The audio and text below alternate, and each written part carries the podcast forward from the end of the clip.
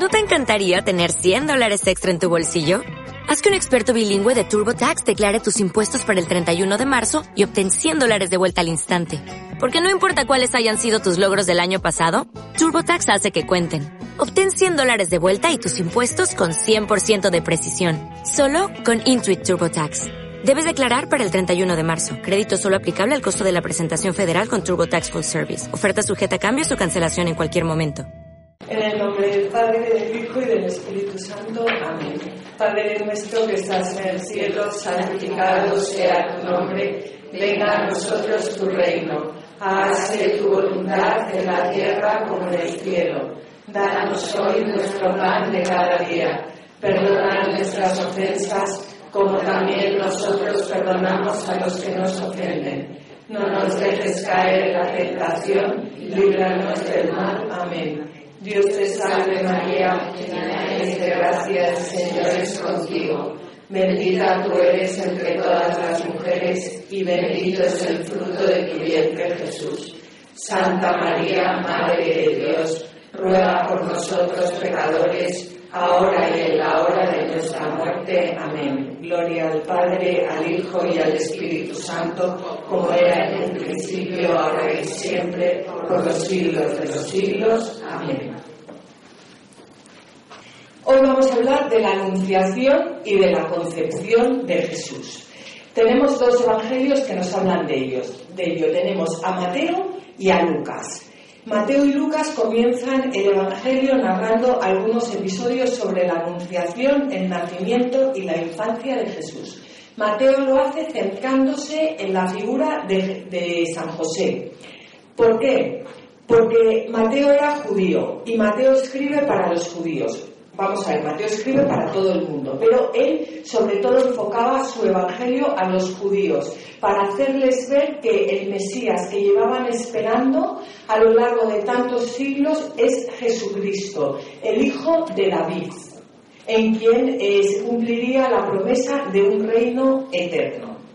Mientras que Lucas, que era griego, y, dice la tradición cristiana que vivió en Éfeso con la Virgen María, por eso se conoce el Evangelio de Lucas como el Evangelio de la Misericordia, Lucas conoce muchas cosas a través de la Virgen María y Lucas escribe más para los paganos, para los que no son judíos pues a un pagano empezarle a hablar de la promesa de David, pues no entendía nada. Entonces eh, lo explica de otra forma, no da por hecho cosas que Mateo da, ya por hecho porque sabe que los judíos ya lo saben. Por eso es importante a la hora de acercarse a los evangelios, pues saber la forma que tiene cada uno de escribir. Vamos a comenzar con el Evangelio de San Mateo. Vimos en la clase pasada cómo San Mateo comenzaba su evangelio con una genealogía, genealogía de Jesucristo, hijo de David, hijo de Abraham. Yo me voy a saltar la genealogía, pero quiero hacer un apunte con respecto a esta genealogía. Mateo divide su genealogía en tres etapas. De Abraham a David, de David a la deportación a Babilonia y de la deportación de Babilonia a Jesucristo y a cada etapa le asigna 14 generaciones. No había 14 generaciones de Abraham a David, como podréis comprender, ni de David a la deportación, ni de la deportación a Cristo. ¿Qué está haciendo aquí Mateo? Jugar con los números, porque Mateo, repito, era judío y los judíos daban un valor muy importante, primordial, a los números. El nombre de David, porque antes no se utilizaban las consonantes, su valor eh, numérico es 14. La D vale 4, la V vale 10, ya son, eh, perdón, vale 6, ya son 10, y la D vale 4. O sea, 4 más 6, 10, más 4, 14. ¿Qué está diciendo Mateo?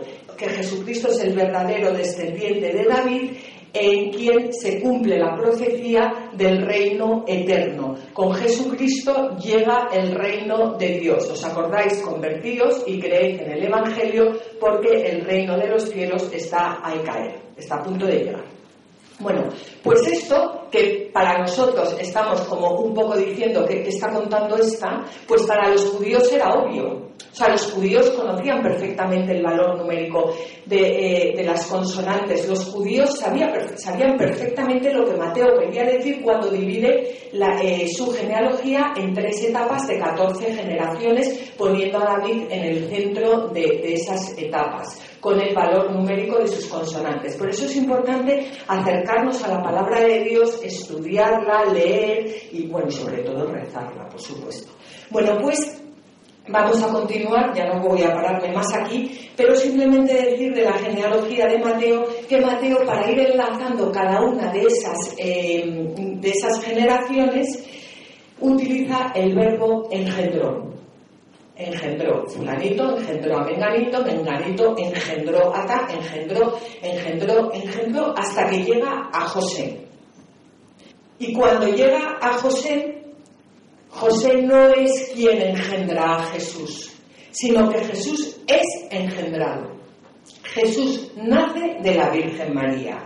Dice, Jacob engendró a José, el esposo de María, de la cual nació Jesús llamado Cristo. ¿Qué hace Mateo aquí? Mateo está señalando la acción de Dios en la concepción virginal de María. Jesús no es solo el verdadero hijo de David, sino que es además el verdadero hijo de Dios. Y ya continuamos. Continuamos con la concepción virginal y nacimiento de Jesús en Mateo. Eh, la, la genealogía de Mateo la encontramos en el capítulo 1, los versículos 1 al 17. Y la concepción virginal y nacimiento de Jesús en Mateo 1, en el capítulo 1, versículos 18 al 25. Y aquí se acaba el capítulo 1, que es el que vamos a ver hoy. Vamos a ver también el Evangelio de Lucas y ya en la clase siguiente veremos la visita de Nuestra Señora a su prima Santa Isabel. Pero aquí vamos a ver lo que es eh, la anunciación. Y dice el Evangelio de Mateo, la generación, es decir, la concepción de Jesucristo fue así. María, su madre, estaba desposada con José. Y antes de que conviviesen se encontró con que había concebido en su seno por obra del Espíritu Santo. Sabéis que los desposorios eran un compromiso matrimonial pero con los efectos jurídicos y morales del verdadero matrimonio. Lo más parecido que tenemos a los desposorios hoy en día es la pedida. Pero, pero eh, cuando, cuando un hombre pide a, una mujer, hasta que no hasta que no llega hasta que no se celebra el matrimonio no hay efectos jurídicos y morales es decir se puede romper y no pasa absolutamente nada bueno aquí no aquí eh, aquí eh, era un, verdadero ya compromiso matrimonial que tenía efectos jurídicos y morales, hasta el punto de que si la desposada mantenía relaciones con otro hombre, esta, según la ley, debía ser lapidada. Se castigaba con la, con la lapidación.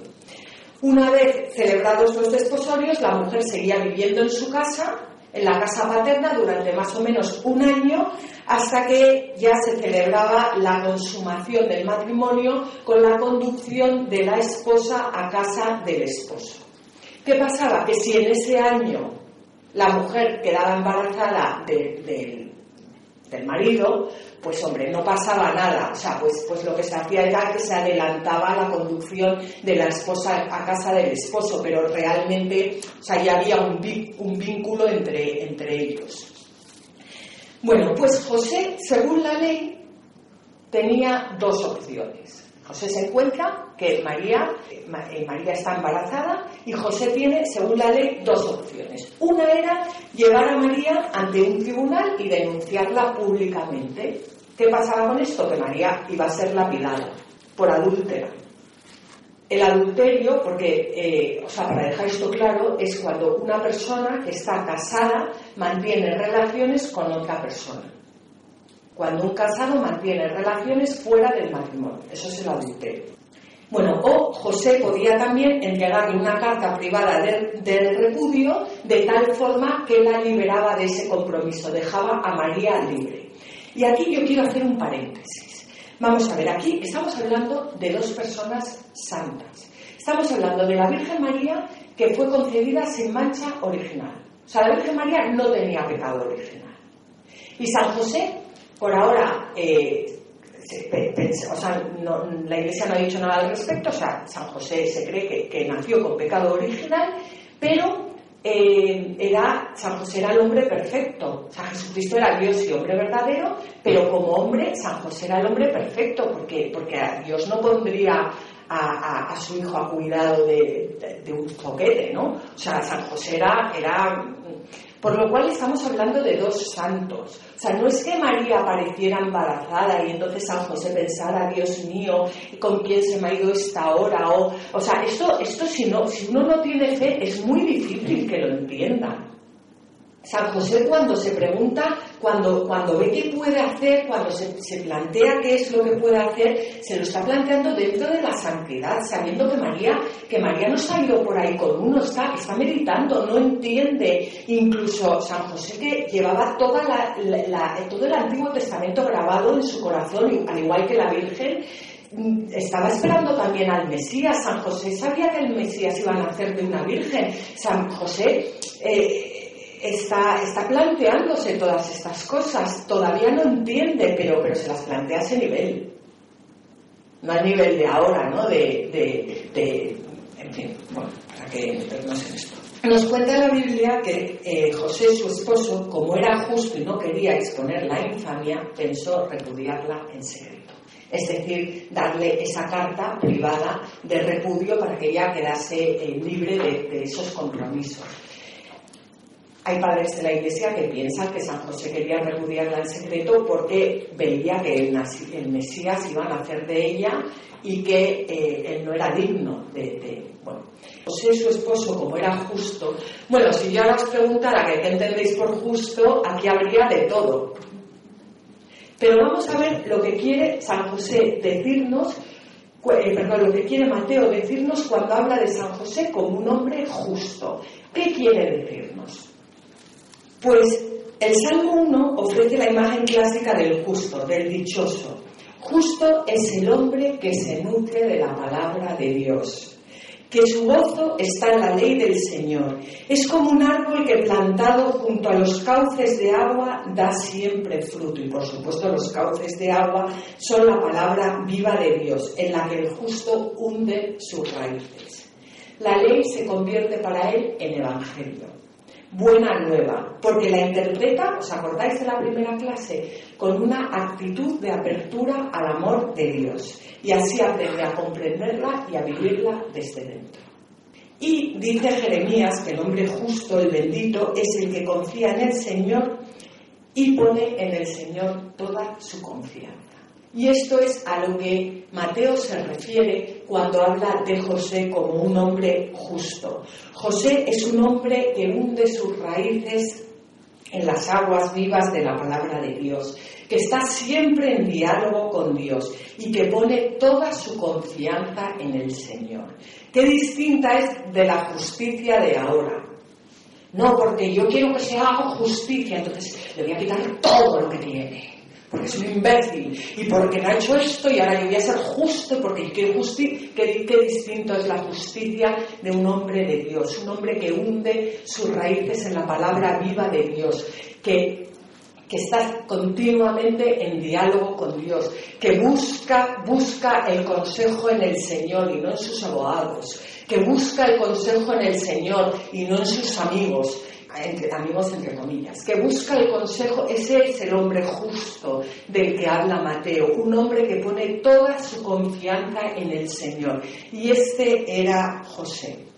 Y José consideraba todas estas cosas cuando un ángel del Señor se le apareció, se le apareció en sueños y le dijo, José, hijo de David, no temas recibir a María, tu esposa, porque lo que en ella ha sido concebido es obra del Espíritu Santo. Dará a luz un hijo y le pondrás por nombre Jesús, porque él salvará a su pueblo de sus pecados. Bueno, según la tradición judía, poner el nombre a un niño significaba reconocerle como hijo.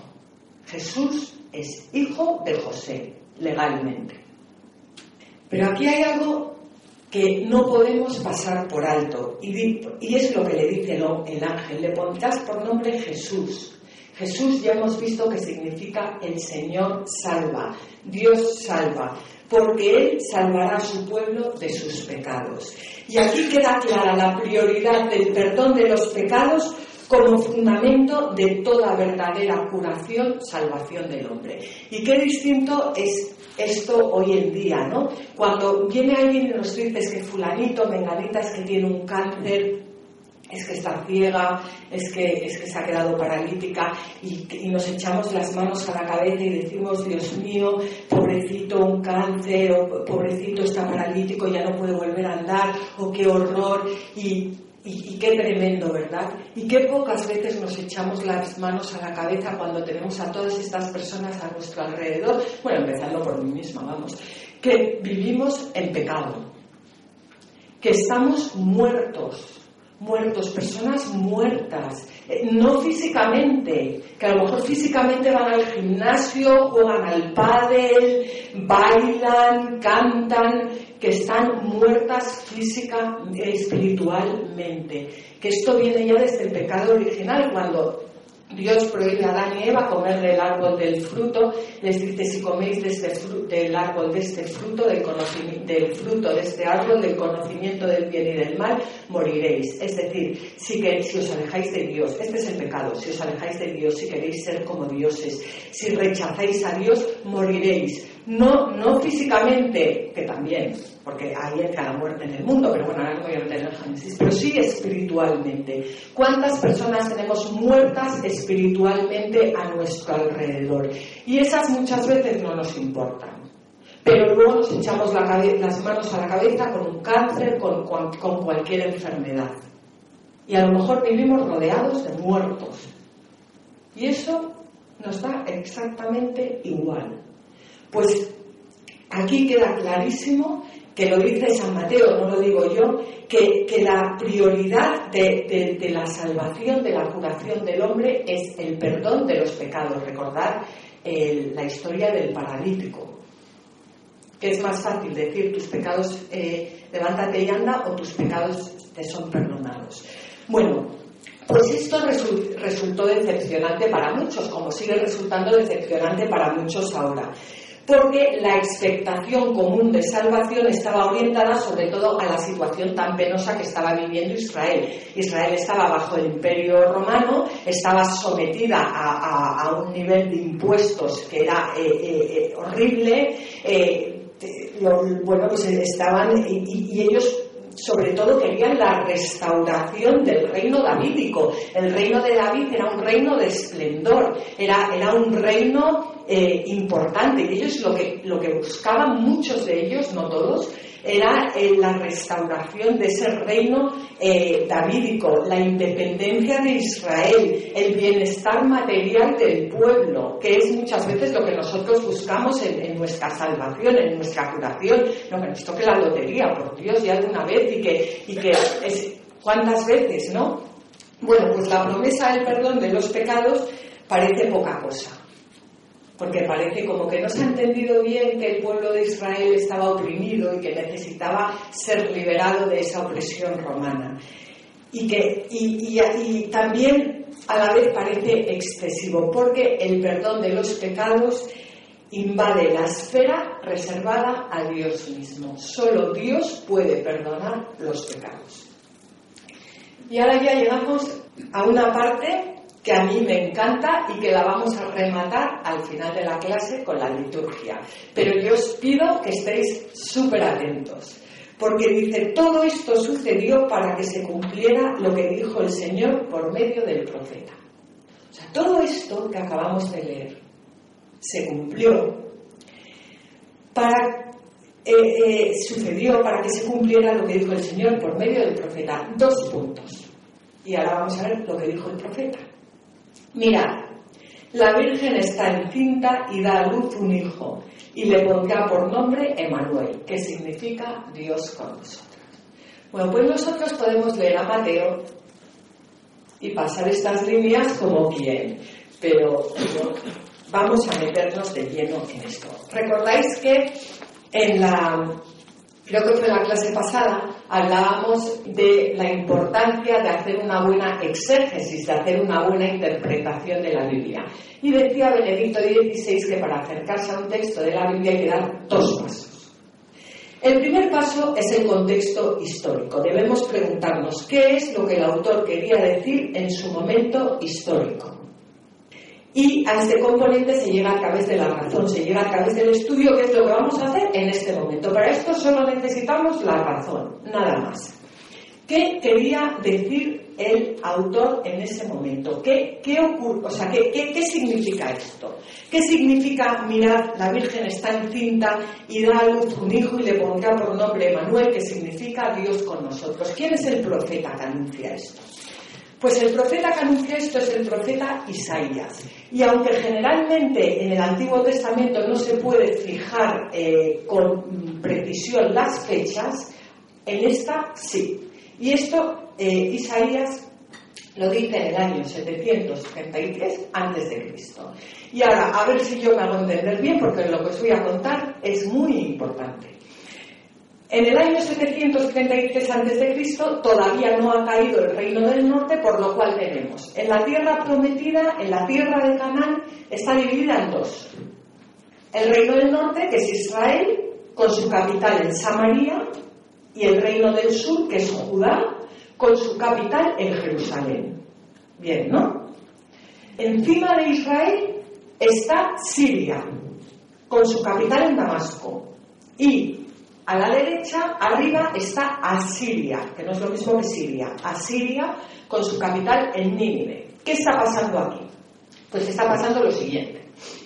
Que Asiria es una potencia emergente que se está comiendo todo y Siria e Israel, o sea, el reino del norte y el, de encima, y Siria, hacen una coalición para luchar contra la gran potencia, contra Siria. Y le piden al reino del sur, a Judá, que se una a ellos. El rey del reino del sur es Acaz. Solo voy a decir este nombre, no voy a dar más nombres de reyes, pero esto es importante. Acaz. Entonces, Acaz no se quiere unir a, Israel y no se quiere unir a Siria porque sabe perfectamente que no tienen nada que hacer contra la gran potencia emergente. Y estos dos le declaran la guerra, le dicen, si no te unes a nosotros, vamos a por ti. Pues así es como está la cosa. ¿Y qué hace acá? Lo que hacemos hoy en día nosotros a todas horas. Acá, para no ser invadido por la gran potencia emergente, le pide a Siria un pacto de protección. Esto es lo que hacemos hoy en día nosotros a todas horas. ¿Qué significa un pacto de protección? Un pacto de protección significa que a Siria le promete que no, no, va a acabar con él, que no, que no se lo va a comer, que no se lo va a merendar. Pero esto tiene un precio. ¿Y cuál es el precio? Que tiene que adorar a sus divinidades. Qué actual es esto hoy en día, ¿verdad? Bueno, pues en realidad esto no era un problema tanto político. Esto era un problema de fe. Era un problema de fe porque si acá decide estipular un pacto con Asiria, lo que significa, lo que está diciendo es que él como hombre político confía más en el poder del rey de Asiria que en su Dios. Y en este contexto, en este contexto, aquí, en este contexto, el profeta Isaías se acerca al rey Acab y le dice, mira, no tengas miedo de esos dos, de Israel y de Siria, que no te van a hacer nada. Tizones humeantes, creo que les llama. No tengas miedo de esos dos. No hay motivo ninguno para que hagas un pacto con, con, Asiria. No te va a pasar nada. Confía en Dios. Los profetas son las personas que hablan en nombre de Dios, que por lo general son muy molestos y le dice, no hagas el pacto con Asiria porque Dios se va a ocupar de ti. Apóyate en tu fe, no te apoyes en el cálculo político. Y entonces Isaías hace algo que no es normal, y es que le invita acá a pedir una señal a Dios. Eso no es normal. No es normal que, que nadie invita a nadie a pedir señales a Dios. A Dios no se le piden señales. Bueno, se pueden pedir señales, pero quiero decir, no es lo normal. O sea, la Biblia no nos dice que eso sea lo normal. Bueno, pues el profeta Isaías le dice a Acaz, en este caso, que pida una señal a su Dios para que vea que esto es así. ¿Y qué le contesta? Acaz le dice que no quiere pedir un signo porque no quiere tentar a su Dios. Isaías, que sabe perfectamente que esto no es una expresión devota ni es una expresión de fe, sino que lo que acá realmente está diciendo es que no quiere que le molesten en la decisión política que piensa tomar. Que él se piensa unir al rey de Asiria y que no quiere que venga aquí el profeta hablando en nombre de Dios y que no quiere que le moleste en su política. Bueno, pues llegados a este punto, y ahora veréis la importancia de entender todo esto, ¿eh? pero aquí escuchad bien. Llegados a este punto, el profeta anuncia que va a ser el mismo Dios el que ahora, porque le da la gana, o sea, el profeta no dice porque le da la gana, pero va a ser el mismísimo Dios porque le da la gana el que por su cuenta le va a dar una señal a Caz. Y esta es la señal. Mirad, la Virgen está encinta y da luz un hijo, y le pondrá por nombre Emanuel, que significa Dios con nosotros. Bueno, pues ¿cuál es este signo que Dios promete acá? Mateo, y con él toda la tradición cristiana, ve en este signo un anuncio del nacimiento de Jesús de la Virgen María. Jesús no lleva el nombre de Manuel, el nombre de Jesús es Jesús, pero Manuel significa Dios con nosotros y Jesús es Dios con nosotros. La afirmación sobre la Virgen que da luz al Emanuel es una palabra en espera. Fijaros qué bonito lo de la palabra en espera. ¿Cuántas palabras hay en espera a lo largo de todo el Antiguo Testamento que están esperando la llegada de Jesús, la llegada de Cristo para que se cumplan? ¿Cuántas palabras hay ahí flotando en espera? En su contexto histórico no encuentra correspondencia alguna. No es una palabra dirigida solamente a acá, sino que es un signo que Dios mismo anuncia y que no es para una situación política determinada, aunque se da en esa situación, es para, para todos los hombres, es para nosotros. Yo os doy un signo, fiaros de mí. No hagáis pactos, no hagáis pactos con potencias extranjeras, no os comprometáis a adorar a, otros dioses, no os metáis en otras religiones, no, no, confiad en mí. Este es el signo que yo os doy. este es el contexto histórico. Y ahora pasamos al segundo paso, que es el, en el que aquí sí que tenemos que abrir ya nuestro corazón. Es verdad, es verdad esto que se ha dicho. Y esto nos lo tenemos que plantear. ¿Es verdad o no es verdad? Si no es verdad, como ya dijimos la, primera, o ya dijimos en la clase pasada, entonces esta palabra no va a penetrar en mi corazón, va a quedar simplemente en mi razón, va a ser algo que yo he leído, un, un relato histórico o no histórico del pasado. Y si es verdad, esta verdad, ¿qué tiene que ver conmigo? ¿Cómo puedo yo acogerla en mi corazón? Bueno, pues Benedicto en su libro nos muestra cómo esta profecía se hace realidad en Jesús, pero la mayor prueba de que esta profecía se haga realidad en Jesús no nos la da Benedicto, ni nos la dan los padres de la Iglesia, nos la da la liturgia de la Iglesia. Pero esto ya lo dejo para el final de la clase.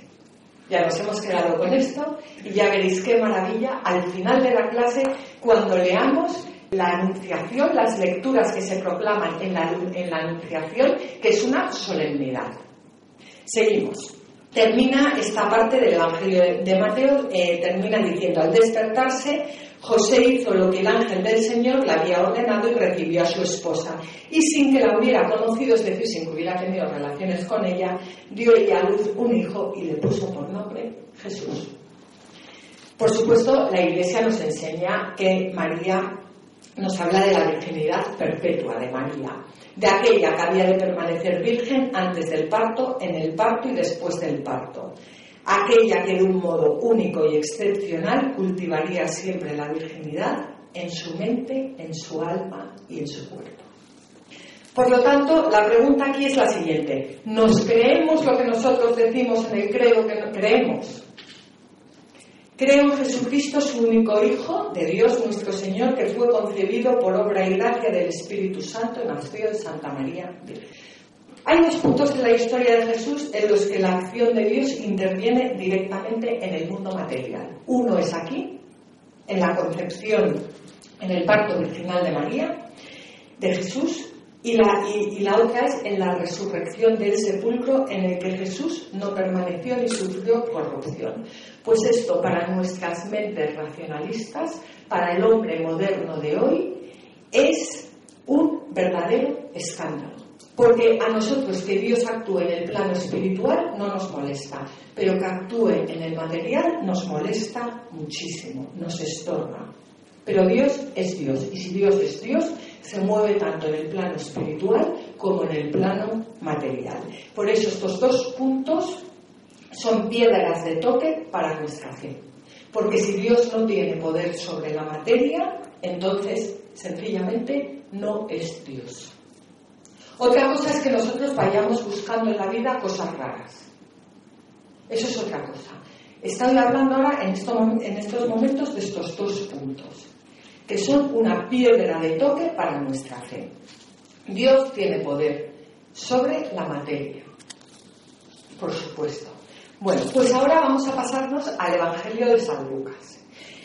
San Lucas, bueno, comienza su Evangelio con un prólogo eh, los versículos 1 al 4, en el que expone su intención y la intención de San Lucas al escribir su Evangelio es escribir una historia bien ordenada y documentada de la vida de Jesús, pero no una biografía como nosotros entendemos, sino una historia que va descubriendo en los acontecimientos el cumplimiento de las promesas de Dios.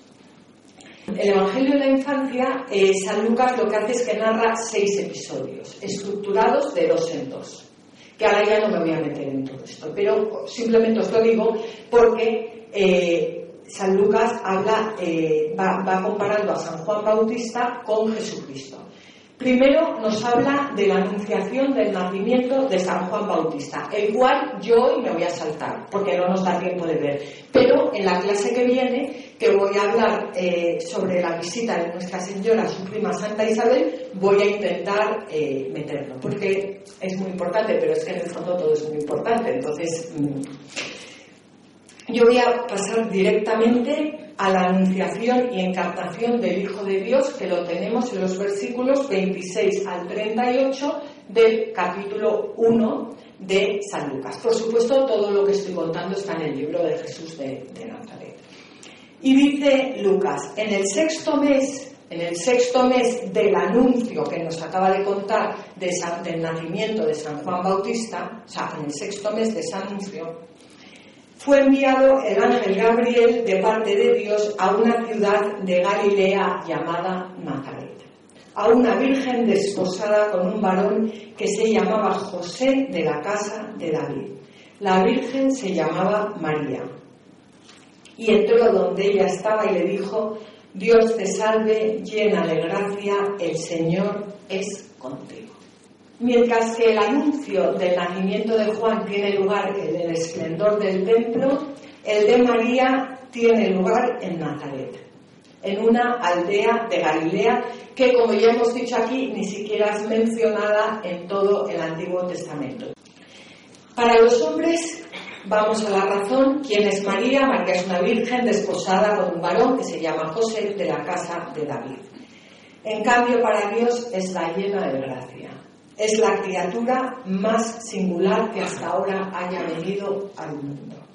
Y aquí lo que yo me quiero centrar es en el saludo del ángel.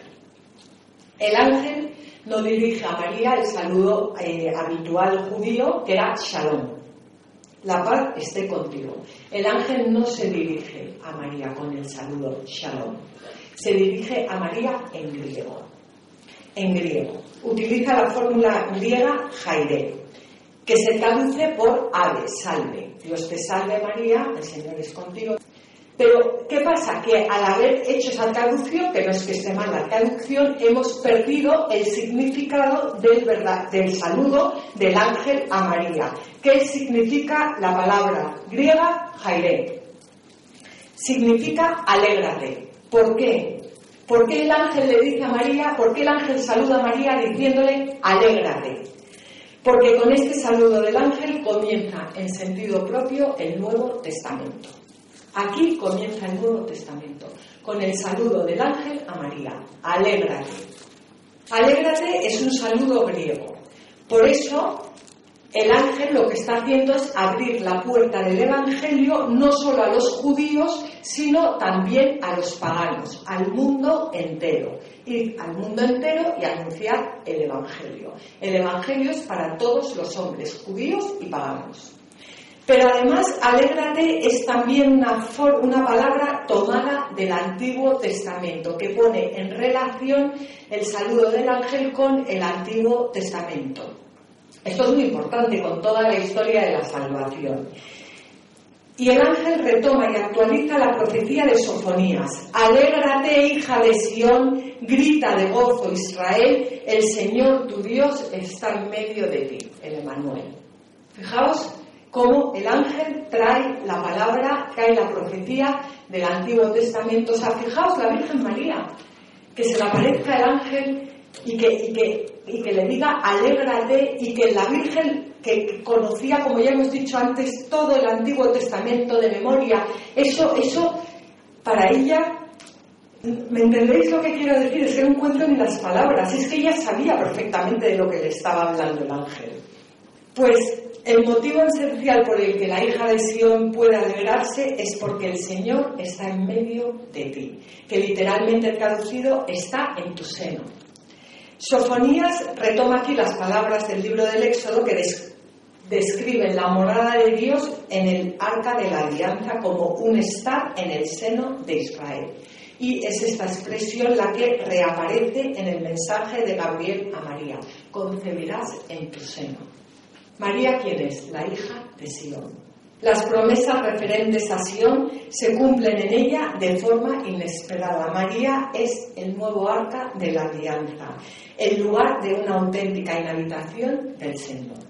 Hay un libro buenísimo que es de Scott Hahn que se llama Dios te salve, reina y madre de la editorial Patmos, que es, os lo recomiendo, bueno, mm, os lo recomiendo porque con este libro nos enseña a hundir las raíces de nuestra, de nuestra devoción a María en la Biblia. Es un libro buenísimo. Dios te salve, Reina y Madre, Scott Hahn, editorial Palmos. Pues la alegría es la nota característica del Evangelio. Y además hay otra cosa importantísima, y es que en griego alegría y gracia van unidos, porque la raíz de ambas palabras es la misma, es jará y jaris.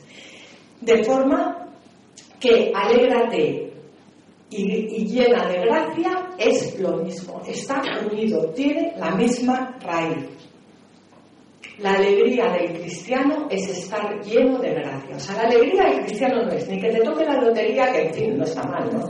Ni que te toque la lotería, ni que, ni, que te, yo qué sé, ni, ni la alegría del cristiano es estar lleno de gracia, no ser gracioso, sino estar lleno de gracia, estar lleno del Espíritu Santo, estar lleno de Dios. Esa es la verdadera alegría del cristiano. No hay otra alegría para el cristiano. Ella se turbó al oír estas palabras y consideraba qué podía significar este saludo. Y el ángel le dijo, no temas María porque has hallado gracia delante de Dios. Concebirás en tu seno y darás a luz un hijo y le pondrás por nombre Jesús. Será grande y será llamado Hijo del Altísimo. El Señor Dios le dará el trono de David su padre, reinará eternamente sobre la casa de Jacob y su reino no tendrá fin. La salvación que trae Jesús se manifiesta a través de la instauración definitiva del reino de David. Convertíos y creed en el Evangelio, porque el reino de los cielos está al llegar. ¿Y qué le había prometido el Señor al rey David a través del profeta Natán? Tu casa y tu reino durarán por siempre en mi presencia y tu trono durará por siempre. Es decir, será eterno. Por supuesto, este reino no está construido sobre un poder mundano Ya lo dijo Jesucristo, mi reino no es de este mundo, sino sobre la fe y el amor. ¿Os acordáis cómo hablamos de la fe y del amor en la primera clase?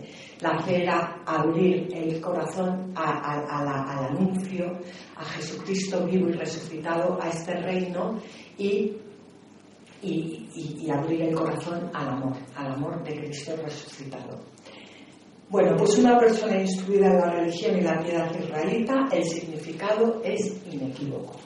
Otra cosa es que nosotros no entendemos mucho porque como no nos leemos el Antiguo Testamento y no lo estudiamos, desgraciadamente, pues cuando leemos esto te dice la gente, yo es que el Nuevo Testamento lo entiendo bastante bien, el que no entiendo es el Antiguo, mirando. O sea, si tú no entiendes el Antiguo Testamento es imposible que entiendas el Nuevo, porque todo el Nuevo Testamento consiste en, en, el cumplimiento de las profecías del Antiguo Testamento. Entonces, si tú no conoces el Antiguo Testamento, no, no puedes entender el nuevo. Bueno, entenderás a tu modo, que a lo mejor es un 0,000, pero esto es importante que lo tengamos claro. María le dijo al ángel, ¿de qué modo se hará esto? Pues no conozco varón. Aquí, eh, vamos a ver, ella estaba desposada con José, por lo cual ella no había tenido relaciones con José, pero ante el anuncio del ángel ella podía entender que se podía dar porque iba a tener relaciones con José. Pues Benedicto XVI en, su libro dice que no queda claro, eh, pero, los padres de la Iglesia a lo largo de los tiempos, y también lo cuenta él, dicen que probablemente María habría hecho una, eh, eh, se habría consagrado desde ya pequeña a Dios. O sea que María le habría hecho ya una promesa de, permanecer virgen eh, durante toda su vida. Y posiblemente José también. Entonces, por eso dice eh, de qué forma se hará esto si no conozco varón. Respondió el ángel y le dijo, el Espíritu Santo descenderá sobre ti y el poder del Altísimo te cubrirá con su sombra. Por eso el que nacerá santo será llamado Hijo de Dios. Y ahí tienes a Isabel, tu pariente, que en su ancianidad ha concebido también un hijo, y la que llamaban estéril está ya en el sexto mes, porque para Dios no hay nada imposible. Pues las palabras del ángel Gabriel expresan una acción singular de Dios que evoca a la, a la creación cuando el Espíritu se cernía sobre las aguas para dar vida y al desierto cuando Dios se manifestaba en la nube sagrada, en la Shekinah, que cubría el arca de la alianza. María aparece una vez, una vez más como la tienda viva de Dios, en la que Él quiere habitar de un modo nuevo en medio de los hombres. ¿Qué debía de estar pasando por la cabeza de la Virgen María en este momento? Una persona humilde que debía de estar que no, o sea, porque ella entendía, o sea, ella no entendía porque esto, esto, esto es inentendible, pero ella entendía, o sea, ella sabía que, que, que, todo el Antiguo Testamento estaba tomando vida en su seno. Y hay una oración de San Bernardo preciosa que, que, él ha hecho al, al, meditar esta escena y que os voy a leer porque es una auténtica maravilla. Y dice, oíste Virgen que concebirás y darás a luz a un hijo. Oíste que no será por obra de varón, sino por obra del Espíritu Santo. Mira que el ángel aguarda tu respuesta. También nosotros, los condenados infelizmente a muerte por la divina sentencia, esperamos, Señora, esta palabra de misericordia. Se pone entre tus manos el precio de nuestra salvación enseguida seremos librados si conscientes, porque de tu palabra depende el consuelo de los miserables, la redención de los cautivos, la libertad de los condenados, la salvación, finalmente, de todos los hijos de Adán, de todo tu linaje. Abre, Virgen dichosa, el corazón a la fe, los labios al consentimiento las castas entrañas al Creador. Dijo entonces María, He aquí la esclava del Señor, hágase en mí según tu palabra. Y el ángel se retiró de su presencia. O sea, María Dice, he aquí la esclava del Señor, hágase en mí según tu palabra. O sea, es el colmo de la humildad. Porque yo estoy segura que si se nos presentase a cualquiera de nosotras, empezaríamos, bueno, ya notaba yo que hace unos meses eh, estaba, yo estaba mucho en éxtasis, ¿sabes? Y ya notaba yo que en mi vida algo. He aquí la esclava del Señor, hágase en mí según tu palabra. María se convierte en madre por un sí. Los padres de la Iglesia afirman que María concibió por el oído, es decir, mediante la escucha. Fijaos que en, el bautismo al neófito se le, se le, hace la señal de la cruz en el oído para abrirle el oído. ¿Para abrirle el oído a qué? A la palabra de Dios. A través de la escucha de la palabra ha entrado en ella y en su obediencia ella se ha hecho fecunda. Bueno, pues llegados a este punto, ahora viene ya la bomba. Ahora vamos a ver las lecturas que se proclaman el día de la Anunciación del Señor, que es el 25 de marzo. De tal forma que nosotros cuando vamos a misa y celebramos la Anunciación del Señor, que es una solemnidad, estamos celebrando esto. Ayer, en la clase de ayer, hablábamos de lo importante que es al ir a, comulgar, saber y ser conscientes de que no estamos comulgando solo con el cuerpo de Cristo, sino que comulgamos con su palabra. Entonces una persona después de la clase decía que había que dejar muy claro que al ir a comulgar basta estar en gracia de Dios. Bueno, muy bien. Pero cuando vamos a comulgar no solo comulgamos con el cuerpo de Cristo, sino que comulgamos también con la palabra de Dios. Porque el cuerpo no se separa de Cristo, va por una parte su cuerpo y por otra parte su palabra. O sea, Jesucristo es, es, uno. Lo que dice forma parte también de su cuerpo. Por lo cual es importante que cuando nosotros vamos a misa preparemos las lecturas, porque no solo comulgamos con el cuerpo de Cristo, comulgamos también con su palabra. Y muchas veces se proclama una palabra en la que nosotros no estamos de acuerdo y luego nos vamos a comulgar. O sea, yo no quiero entrar aquí si se puede comulgar o no. Sí, hay, basta estar en gracia de Dios. Vale, se puede comulgar. Si yo no voy a entrar en eso, yo quiero entrar en la figura del santo. No, yo, no, yo no quiero que, llegar, o sea, eso, el cumplimiento está ahí, muy bien. Pero yo no quiero hablar del cumplimiento, yo quiero hablar del que se enamora de Dios, del que quiere ser santo, del que quiere afinar, afinar en la santidad. Yo no conozco a ningún santo que no esté enamorado de la palabra de Dios, que no hunda sus raíces en la palabra de Dios, que no viva de la palabra de Dios, que no haga suya la palabra de Dios, que no dé fruto a través de la escucha de la palabra de Dios. Yo no, yo no he leído en la historia de ningún santo que me diga que, que, que no hace falta comulgar con la palabra de Dios. Eso no lo he leído nunca en ninguna parte. Al revés, los santos son enamorados de la palabra de Dios. Entonces, Está muy bien lo que me dijo esta persona, porque es verdad que hay que distinguir, pero aquí vamos más allá de, si se puede comulgar o no. Yo ahí no me meto. Yo lo que, quiero es afinar, afinar en el conocimiento de Dios. En, o sea, todos los que estamos aquí queremos ser santos o no. que diga que no me lo Bueno, pues que importante no solo es llegar a tiempo a misa, que por supuesto bueno, es que eso ya lo doy por hecho, es que eso es educación, eso, eso ya es otra cosa. Sino un rato antes o haber, haber leído las lecturas para ver qué es lo que vamos a celebrar, porque la palabra, el, el, hábitat natural de la palabra de Dios es la liturgia de la iglesia. Ahí la palabra se hace viva y eficaz. Y cuando esto se proclama desde el ambón, es el mismo Jesucristo resucitado el que está proclamando la palabra y se hace viva en nosotros. Y esa palabra está escrita desde la eternidad para nosotros.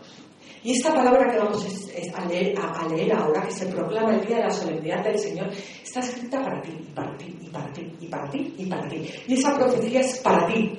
Y en ese momento del ambón mágico, mágico que no es mágico, en ese, en ese momento en el que se, se, se unen el cielo y la tierra, ahí esa palabra está hecha para ti, para que crezca en ti y para que tú des fruto a través de esa palabra. Y fijaos que en, la primera lectura concuerda siempre con el Evangelio, Es decir, vamos a ver, que la Iglesia hace teología en la liturgia, que si la Iglesia te pone esta primera lectura con el Evangelio, lo que te está diciendo es que la primera lectura se cumple en ese Evangelio. O sea, eso es como, como, como, como, la primera clase de parvulitos de, la liturgia. Eh, la segunda lectura que hoy no vamos a leer en no, no siempre concuerda. En el tiempo ordinario no suele concordar. En los tiempos fuertes sí. Hoy sí concuerda, pero ya no da tiempo de leerla. Pero quien quiera profundizar se va al día de la Anunciación del Señor, 25 de marzo, y reza con esto y se lee la, segunda lectura. Vamos a comenzar por la aclamación al, Evangelio, que es lo que nosotros conocemos como el aleluya. ¿Sabéis lo que significa aleluya? Aleluya significa alabanza al Señor. Por eso cuando salgáis a proclamar la palabra, no digáis aleluya, aleluya, aleluya. No, es aleluya, aleluya, aleluya. Alabemos al Señor. Pues esta es la firma del Señor, que dice, la firma de Dios, dice, la palabra se hizo carne y acampó entre nosotros, y hemos contemplado su gloria. Esta es la aclamación que se proclama al leer el Evangelio. Pero vamos primero con la primera lectura. La primera lectura tiene un título que es el que viene en rojo, que no se lee en la iglesia, pero que es muy importante, porque es como nos da como el enfoque con el que tenemos que leer esa lectura. ¿Por qué digo esto? Porque a lo mejor esta lectura se lee en otro tiempo, con otro título distinto, que dice, mirad, la Virgen está encinta. La lectura es del libro de Isaías y dice, en aquel tiempo el Señor habló a Caz. ¿Os acordáis de Caz, no? El rey de Judá. Pide una señal al Señor tu Dios en lo hondo del abismo o en lo alto del cielo respondió Acá, no la pido, no quiero tentar al Señor. Entonces dijo Dios, escucha, casa de David, no os basta cansar a los hombres que canséis incluso a mi Dios. Pues el Señor por su cuenta os dará una señal. Mirad, la Virgen está encinta y da luz un hijo, y le pondrá por nombre Emanuel, que significa Dios con nosotros. ¿Qué os parece? Y ahora, en el Salmo responsorial, que es lo que la Iglesia pone en nuestros labios para responder a la primera lectura, es un salmo cuyo escribillo es Aquí estoy, Señor, para hacer tu voluntad. Y vamos a ponerlo en boca de la Virgen. Lo que la Virgen le responde al ángel. Y vamos de la mano de la Virgen a responder a esta primera lectura. Y dice, Tú no quieres sacrificios ni ofrendas y en cambio me abriste el oído.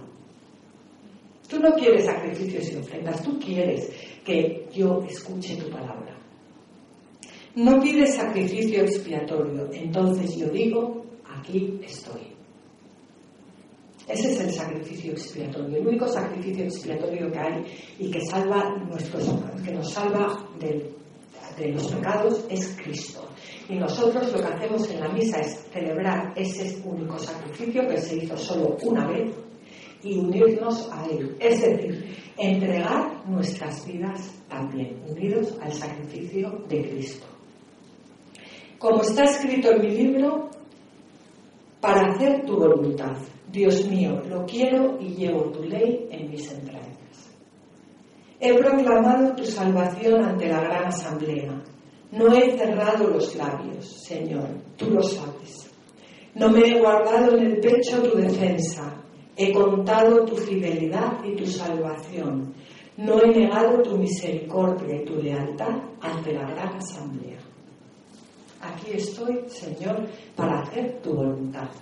¿Cómo cambia el, llegar este día a la iglesia y el y el rezar y el responder con este salmo a esta primera lectura. Y ahora ya viene la bomba de las bombas, que es que hemos dicho que la primera lectura, sobre todo en las solemnidades y tiempos fuertes, eh, se, cumple en el, Evangelio, ¿no? se, une al Evangelio, encuentra su, plenitud en el Evangelio. ¿Cuál es el Evangelio que se proclama? El título es Concebirás en tu vientre y darás a luz un hijo. Concebirás en tu vientre, concebirás en tu seno, es lo mismo. Y darás a luz un hijo de Lucas. A los seis meses, el ángel Gabriel fue enviado por Dios a una ciudad de Galilea llamada Nazaret, a una virgen desposada con un hombre llamado José de la estirpe de David. La virgen se llamaba María. El ángel, entrando en su presencia, dijo, Alégrate, llena de gracia, el Señor está contigo. Ella se turbó ante estas palabras y se preguntaba qué saludo era aquel.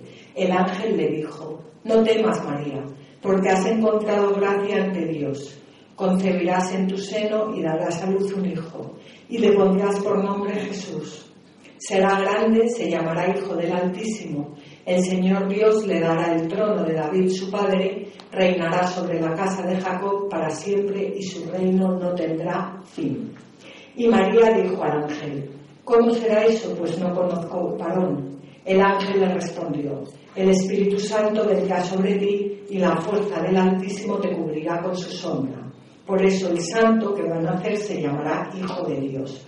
Ahí tienes a tu pariente Isabel, que a pesar de su vejez ha concebido un hijo y ya está de seis meses la que llamaban estéril, porque para Dios nada hay imposible. María contestó, aquí está la esclava del Señor, hágase en mí según tu palabra. Y la dejó el ángel. Fijaos cómo la Iglesia nos desmenuza y nos hace teología de la Biblia. Estudiar la Biblia es, o sea, el, fin último de una persona que estudia la Biblia no es para saber más de Biblia que el resto, no es para poder celebrar mejor, es para poder vivir mejor la liturgia, es para poder dar mayor gloria a Dios. Para eso se estudia la Biblia. ¿Cuántas personas que han estudiado la Biblia y que saben de Biblia, bueno, no voy a decir más que yo porque eso está tirado, o sea, eh, que saben muchísimo de Biblia, han perdido la fe? Muchas, muchísimas. Porque la Biblia, si no se reza, al final la letra mata, como decía San Pablo. Fijaros que aquí dice, entrando en su presencia, le dijo, alégrate llena de gracia. Yo muchas veces, cuando rezo el rosario, en vez de decir Dios te salve María, digo, está perfectamente, alégrate María, llena eres de gracia. Alégrate María, llena eres de gracia. Y eso te va recordando que la verdadera alegría es estar llena de gracia. Alégrate María, llena eres de gracia. Estás diciendo exactamente lo mismo, o sea, no es que te estés inventando una Ave María ni nada. De hecho, lo dice la liturgia. Alégrate, llena de gracia, el Señor está contigo. Alégrate, llena de gracia. Y eso va calando, va calando, va calando. Y te va recordando que la alegría está en estar llena de gracia. Bueno, pues veis cómo la propia Iglesia hace teología y qué importante es vivir las fiestas y, y bueno, pues, en fin, Muchísimas gracias y nos vemos dentro de 15 días.